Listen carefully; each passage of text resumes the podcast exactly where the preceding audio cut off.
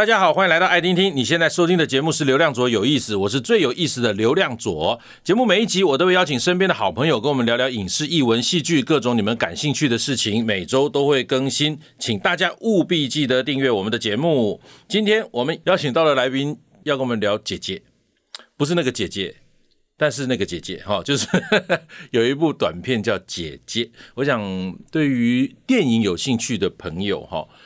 应该对这部电影是有印象的，因为它入围了呃二零二一年第五十八届的金马奖最佳剧情短片。那我非常荣幸的呢，能够去现场哈，去电影院里面看了他们的一场亲友场哦，非常热闹。那今天呢，邀请到的来宾是《姐姐》这部剧情短片的导演、编剧还有剪接哈，潘克印，欢迎克印。Hello，董哥你好，我是姐姐的导演潘克映。OK，还有我们姐姐的女主角，也就是那个姐姐啦，黄佩琪，欢迎佩琪。大家好。我看完之后啊，我们刚才录节目之前，我就要就要跟你们讲说，为什么我会很喜欢这部电影哈，是因为它是一个二十五分钟的短片。我在二零一六年呢，第一次去参与一部学生的制作，它其实是呃公视的学生剧展哈。对。然后那部叫做《铜板少年》，我当演员哈，这个工作哈已经有三十几年时间。那我因为参加这个二十五分钟的《铜板少年》呢，入围了我人生第一次金钟奖的最佳男配角。所以我对于二十五分钟的短片这件事情，我其实非常非常有兴趣。原因是有太多的年轻创作者或演员可以借由这么一个二十五分钟非常完整跟严谨的拍摄跟制作，去做一个不需要有太大压力的一个创作的过程。我今天就要跟你们聊一聊这个《姐姐》这部二十五分钟的剧情短片是怎么出来的。首先，我就要跟刻印哈，就是我们的导演聊一聊，你的导演梦是从几岁开始的？很多人当导演都会有个起点，嗯哼，然后那个起点可能很小，也有可能很老，嗯嗯嗯嗯。这个董哥用导演梦这个名词呢，嗯、我也不确定这么一个清楚的定义，有没有在我的人生规划当中。所以你一开始没有想要当导演？我做剪接蛮久了，嗯，对，做剪接大概有十年的时间。我有认识另外一个朋友做剪接做很久，最近开始当导演，叫牛奶。哦，对对对对 对。然后剪一剪之后，就对于写剧本有兴趣。OK，剪接，然后再来写剧本。对，然后就开始自己练习关于写剧本的事情。哦，OK。那我开始写剧本之后，发现我我觉得，哎，他对我剪接也有很大的帮助。嗯嗯嗯。那接下来就有几次的投补助的尝试。嗯。然后就在二零一九的时候，刚好就以姐姐这个故事拿到短片辅导金。OK，那个短片辅导金多少钱？它有个上限是两百五十万以下。然后他每一个剧组他拿的金额都不一样，嗯，就看当届评审的要给你多少了。对他，他会去判断这个故事他的拍摄的状况，然后去安排他们的要给的金额，这样。所以以姐姐这么写实的短片，应该拿的钱不会太多哈。拿的钱那时候我们的补助是拿到一百八十万，哦，那还算不错的，还算不错的。是是是。所以二零一九的那一次投这个补助案，是你第一次想要尝试担任导演。其实之前就有在拍广告啊哈，然后有时候是网络的短片啊哈。有一阵子十二星座很红的时候，那个网络短片很红的时候，我那时候一开始是先拍十二星座系列的短片，在网络上这样子。是是一个频道吗？还是它就是一系列短片？那一开始是一个网站，他们想要把一些网络上有趣的文章把它影音化。OK，, okay. 然后呃那时候我们就一起讨论说，呃有很多人喜欢看十二星座的一些情境嘛，嗯，嗯在这样的情境里面，每一个星座会有什么样子的状况反应，嗯，那一开始就有先做这个东西，嗯嗯嗯，那后来就也慢慢的有拍到广告，跟一些品牌合作。Uh huh. 后来就开始了写剧本的尝试，嗯，对，所以这个一连串的过程啊，嗯，我之所以这样问，是因为我们节目有访问过非常多的跟从事戏剧相关行业的朋友，嗯，他们对于戏剧工作大多数都不是懵懵懂懂的突然闯进去，嗯，他可能懵懵懂懂的突然进到一个跟戏剧相关的学校，但做戏剧工作这件事情通常都是有极高企图心的，嗯嗯，所以你开始做剪接这件事情的起源是什么？是你本来在学校就很会剪接，还是你就觉得剪接这工作很好玩？因为对我而言，剪接是一个生不如死的过程，可以这么说。对，所以你是怎么开始进入剪接这个行业？一个很有趣的事情就是，因为我是读大众传播学系的，OK，相关科系。对，嗯、但是大众传播其实它有很多种面向，嗯，然后那时候我在学校学的其实都是公关广告的课程。哦，因为那时候我就想说，哎、欸，之后要在传播业里面找一个好像比较稳定一点的工作，聪明，很聪明。对，然后所以那时候都没有去修影音相关的课程。嗯嗯嗯。然后，但是在学校的时候就很喜欢剪接，嗯，我就会利用各种机会剪接，嗯，不管是系上的课程，嗯。我班上的事情啊，或是朋友的生日礼物。对，我最喜欢剪片送朋友了，因为这个东西省钱，对方又非常感动。对对对对对对，CP 值极高，所以我那时候就精打细算。所以那时候其实我在学校就很喜欢剪接，然后后来出社会之后，做了一两份关于宣传的工作啊，然后关于活动的工作，后来发现其实真正要做出什么成绩的话。真的还是要做自己喜欢做的事情。嗯嗯，没错。所以那时候我就接下来一个工作，我就找剪接助理的工作，即便他的薪水比我前两份工作的薪水都还要低蛮多的。嗯，一刚开始的时候，而且特别累。对，这样进入了这个剪接的世界之后，就一直到现在。嗯，然后就像刚刚斗哥讲的，生不如死。我觉得剪接这个工作，它也改变了我这个人的个性很多。嗯，嗯，因为一开始我其实是一个比较浮躁的人。嗯。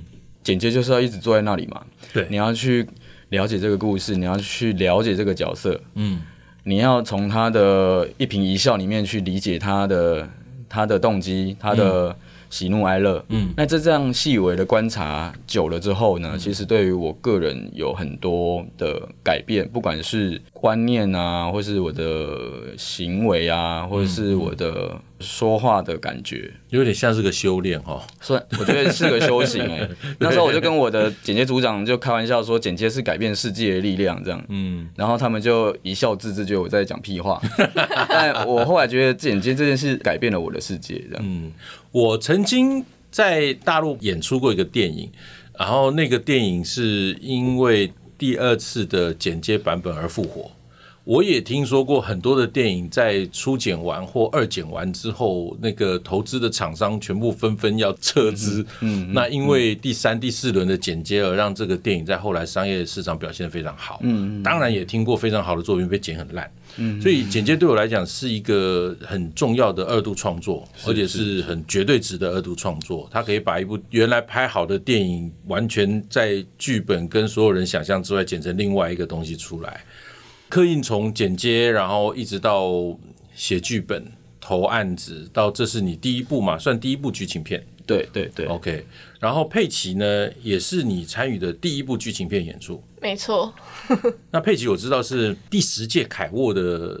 梦幻之星，哦，梦幻之星，OK，梦幻之星。那因为因为佩奇，大家如果看姐姐的话，我是觉得她没有很高啦，可是到现场就发现，哦，这多少长呀，一百七十二公分，然后超瘦的。我我大概在荧幕上就知道你非常非常瘦哈，那到现场看到就就是竹竿人的概念的超瘦的。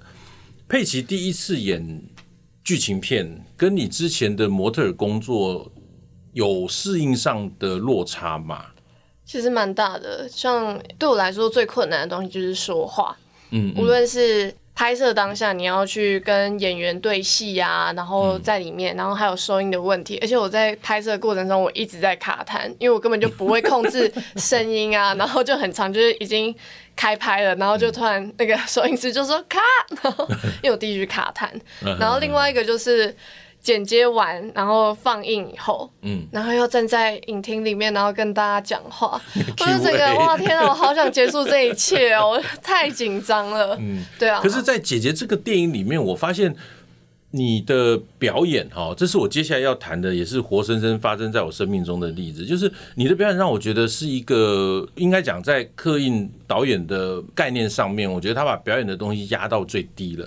我我相信导演会期待这个姐姐这个这部片子，它呈现出来是极度生活化，而且甚至是看不出表演痕迹的一个表演方式。而事实上你，你执行到了，我就看到一个极度没有多余表演的状况。之下呈现出来，所以在这过程中，你还是有表演的的那种所谓的矛盾或者压力在吗？其实我们在前期啊对戏的过程当中，嗯、然后导演也找了我们这一次的呃戏剧指导马丁尼老师，然后他那时候、我的恩师啊，我的表演也是 对啊，他老师很很会教。然后那时候我们也有去，就是找我的男主角，应该是我的男朋友，然后一起去试。演戏，演里面的片段，嗯嗯、老师他就有说，他说其实一开始他看影片的时候也有点担心，然后到后面就是老师也叫我们做了一些戏剧上面的练习，嗯、然后到后面老师又说，其实你做你自己，应该是说我在演的当下，我想说那是做自己，但是其实在那个莫名之中，感觉小春这个角色一直在带着我走，然后无论是我们到片场以后。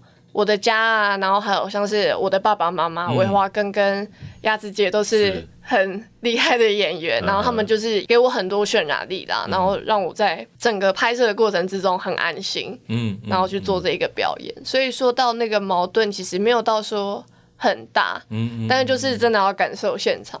就等于在前期有马丁尼老师带，嗯，然后现场有导演跟演员这边给你很强大的安全感。对，我觉得这是在我自己。呃，整个表演的工作过程中，觉得最重要的，就当一个环境没有办法给演员安全感的话，除非你经验丰富了，否则就是一团乱，就是你要应付东西太多了，尤其心里面的小剧场会开始有非常多出戏在上演哦。那我特别要讲的是，我儿子在十四岁的时候也演了《你的孩子不是你的孩子》，对，他演的单元是妈妈的遥控器嘛，哈，跟姐姐这部电影有一个非常重要的相同点，就是在最后一颗镜头。我儿子最后一颗镜头，就是他感觉像穿越了一个时空，回到国中的时候，看到他那时候被妈妈阻止的初恋女友，然后笑着哭了。然后呢，姐姐这个呢是在最后月台送行的时候，我记得是一镜哈，那个镜头很长哦，我很喜欢那个镜头。是是是。然后拍到你的背，转身过去，爸妈的声音，弟弟的声音，然后镜头推到弟弟出现，爸妈出现，然后你转头出来就哗啦哭了。就两颗镜头都让观众，尤其那天我在成品看的时候，现场观众简直就被挤挂了嘛！哈，那我自己自己也是被挤垮了。然后我儿子当当年那颗镜头也把我挤垮了。那个那个表演对我来讲是一个难度极高的表演，尤其在一个长镜头里面。那佩奇在那个镜头，你被 NG 了几次？我先讲，我儿子被 NG 了九次才出现那一颗镜头，你几次？总共拍了六个 take。六次，其实我觉得在这六次里面，他都没有 NG，是因为那一刻就像斗哥看到，他还有很多调度的东西要配。对对对，然后所以那时候我还特地在那一场戏开始演的时候，不让佩奇跟着走戏一次。嗯嗯嗯，然后请我们的那个工作人员带他的位置去走位，就怕情绪用光了嘛。对对对，然后。就也请那个里面的男朋友的角色国伟凯泽这位演员，然后跟我们一起走，因为凯泽他是唯一能够在镜头里面控制他走路速度的人，因为他走路很快。然后，然后我们的摄影师嘛，没办法。对，然后摄影师又要倒退走，嗯，对对对，我就很怕摄影师摔死。然后那个就超难的。对，所以我们就是用这样的排练方式，把其他的变音都控制住之后，嗯，然后。再请佩奇来，然后我们就是没有走戏嘛，所以我们最后用到那个 take 其实是我们第一个拍的 take。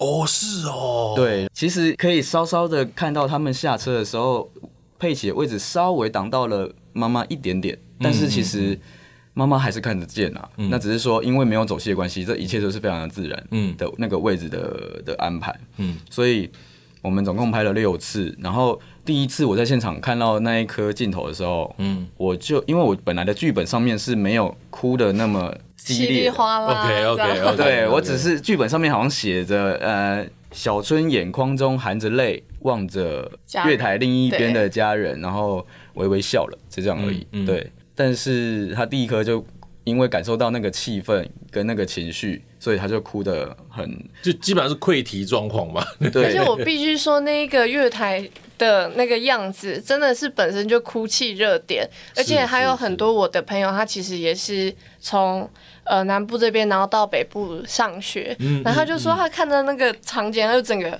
疯掉崩溃，因为在走那个戏嘛。然后其实我在走上那个楼梯，我自己心里面还有一个挣扎是，我到底要不要回头？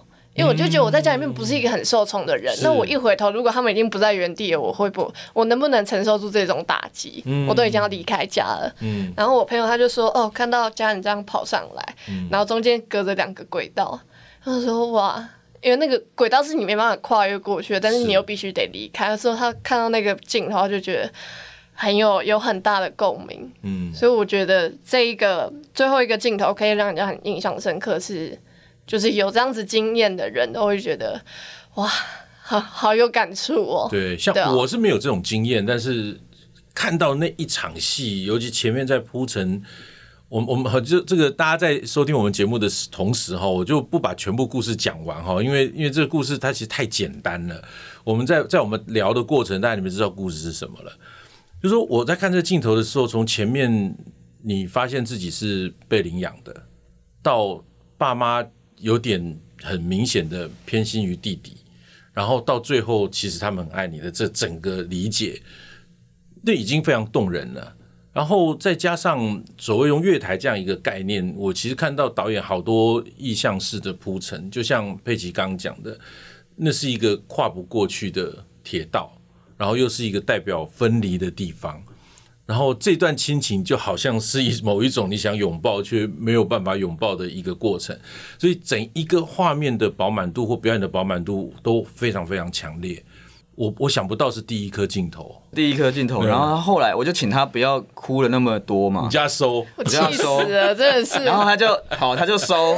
然后后来他其实后面都还有各式各样，不是也没有各式各样，就六种六种很棒的表演，六种哦，因为其然后其中还有一个是火车刚好经过，哇，他头发飞的哦，告碎耶这样子，灯碎。对，你你选择为什么选择第一个？因为如果还有五种可以选择的话。这这六选一的过程是什么？我觉得在我现在这个阶段，我会选第一颗。嗯嗯。那如果未来的我，我觉得他不一定会选这一颗。嗯，因为这应该选择这一颗，就是他哭的稀里哗啦，这就是很直接啦。是因为可能现在的我还是比较我的这个年龄的状态，嗯，我的这个创作状态还是会比较想要给人家看到很直接的让。别人知道，嗯嗯嗯，这样的故事它的真诚的地方在哪里？OK，那其实有其他的比较内敛的，但是我当下就觉得，如果我是一个观众的立场的话，嗯，我看到什么样子的这个最后小春的情绪表现，会可以了解我想要传达的故事核心，嗯，所以我就选了第一科，不然其他科都也还很棒。哇，忍那个泪实在太难了，太难太难。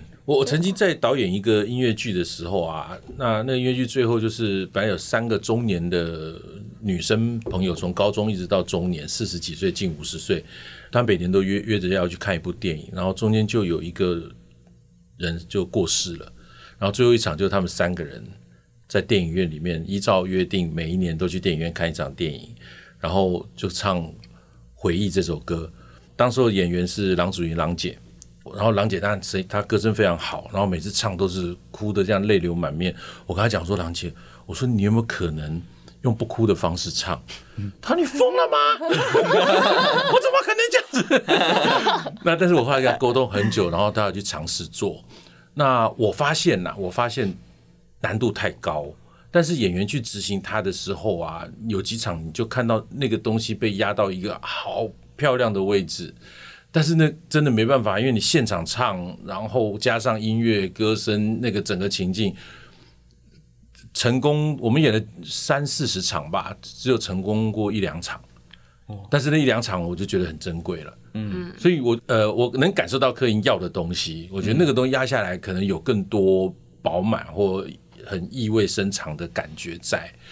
那不过 anyway，我觉得这个选择是一个很直接触动所有观众感感动的一个很重要的镜头。那我在这边也要特别推荐，我不知道姐姐这部片未来会用什么方式跟大家见面呢、啊？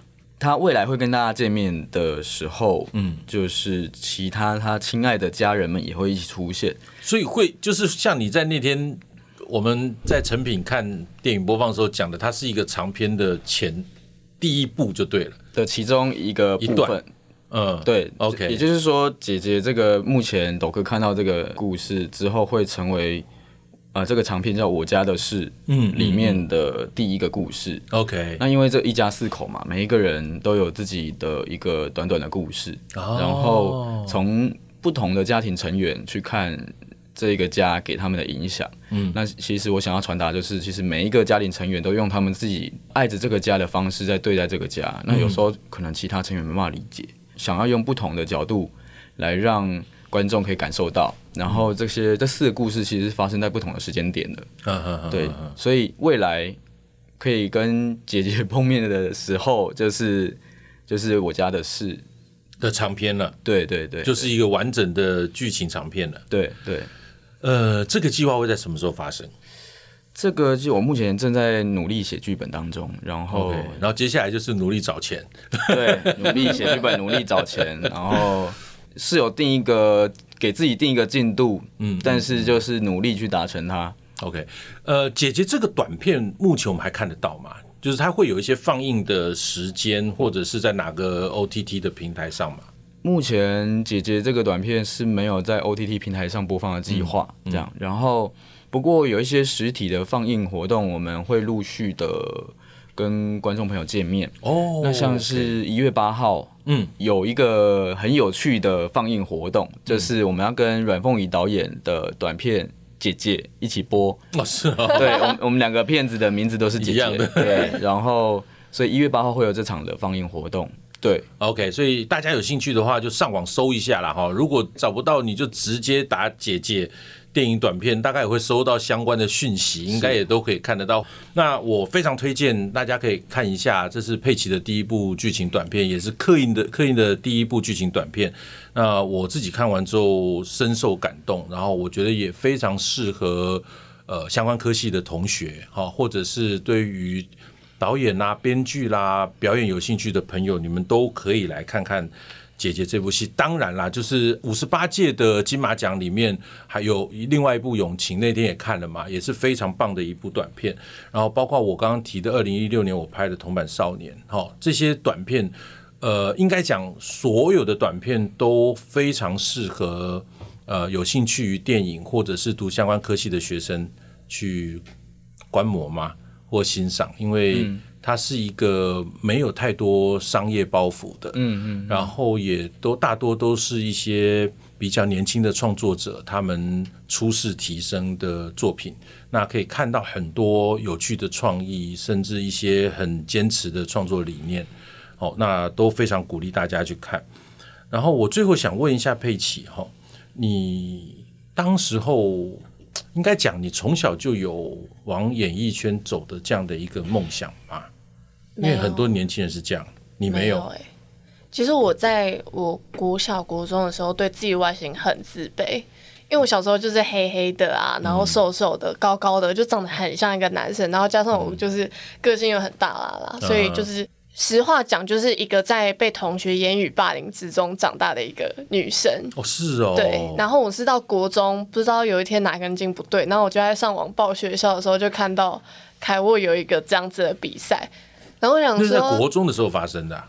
国中刚毕业的时候，oh, okay. 我记得那时候好像是七月初，嗯，对。然后我就去报名。不是你，你对于自己有这一些所谓的自卑或不满意的地方，你怎么会去报一个凯沃的模特儿比赛？我就不知道哪根筋不对，我真的不知道。哦、然后那时候我就看到，我想说，嗯、哦，好像也也无所谓，就报报看，就当去见见世面。嗯、然后我记得我那时候是。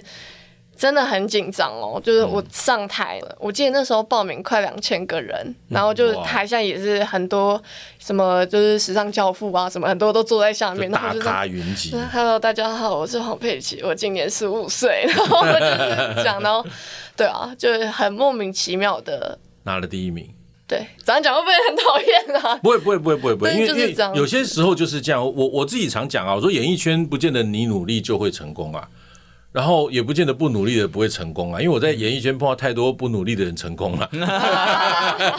爆料，我真的就没有，这不能爆料，就不能进一步爆料。但是有非常多的人，其实，比方我我在在演员这一块好了，我其实看到不少的人，其实对表演是没有信仰的，可是他一部戏一部戏在接，然后很红，钱赚很多，可你知道这个人根本不配当演员，就是有这样的人。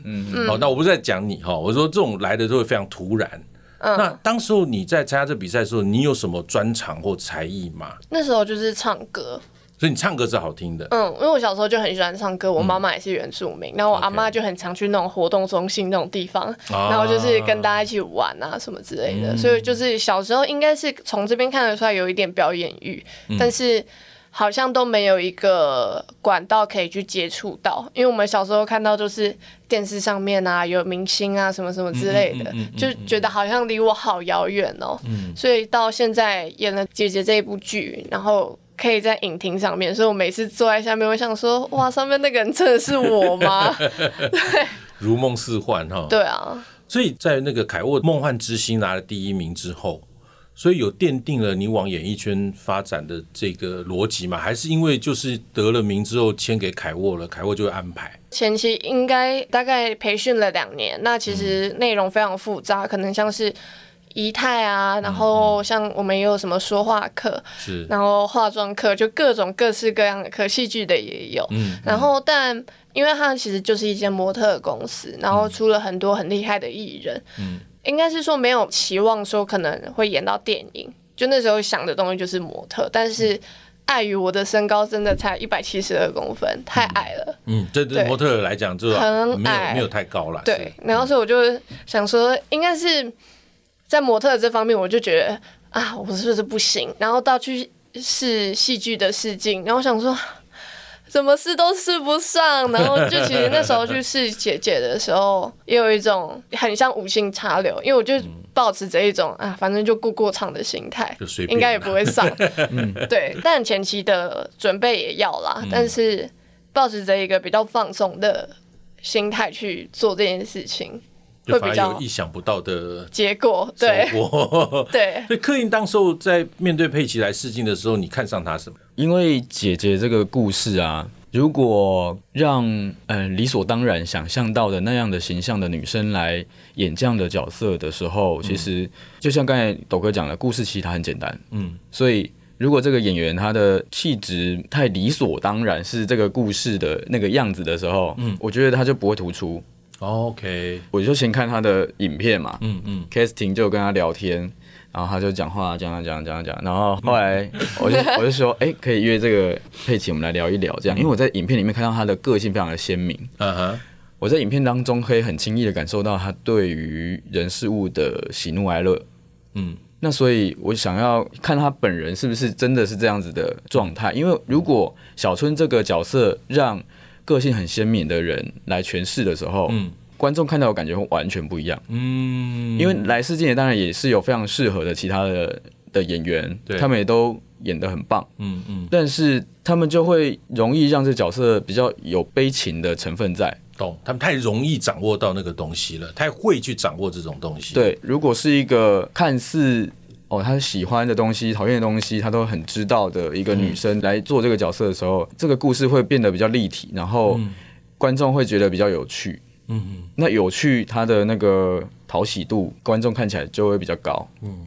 而且就比较容易吸引观众往下看哦，因为它有某一种不理所当然。对对对，就是某种悬疑性出现在这边。嗯嗯 OK，这也就是我一直讲二十五分钟的剧情短片，或者所谓的剧情短片，很值得大家去看的原因哦。因为像如果以商业电影考量上面，我们可能就不容易看到像佩奇这样的一个角色的样貌，或者是。可能我们需要选择的是更有票房价值的某某演员哈，那可是短片，因为它没有太多的商业包袱之下，那像呃克殷导演就可以去用他自己想要的，很坚持他想要的一种方式去说这个故事。那佩奇也当然在这样的一个呃导演的坚持之下，你就有一个机会可以让大家在大荧幕上看到你的表演，所以。从我开始，二零一六年那个铜板少年，我真的对于短片这件事，我一直都在鼓励。包括我现在在学校教学生，我也跟他们讲，你们就去拍吧，想做什么就做什么，反正你也没有什么成本的压力，也没有什么预算的问题，就是拍吧，去玩吧，然后玩出一个你开始有兴趣，开始可以慢慢像。刻印这样子可以慢慢玩到一个比较专业的概念，可以去投案的时候，你再去思考你要怎么去布局你的接下来的所有的未来的可能性。我在这边最后就是还是要请大家哈，有空真的看一下姐姐，虽然她要等她的长片出来，可能还有一段时间。OK，今天非常谢谢刻印还有佩奇来到我们节目，然后也欢迎大家分享我们节目，更欢迎订阅流量左有意思，有新的节目上线就会收到通知。我们下次见，拜拜。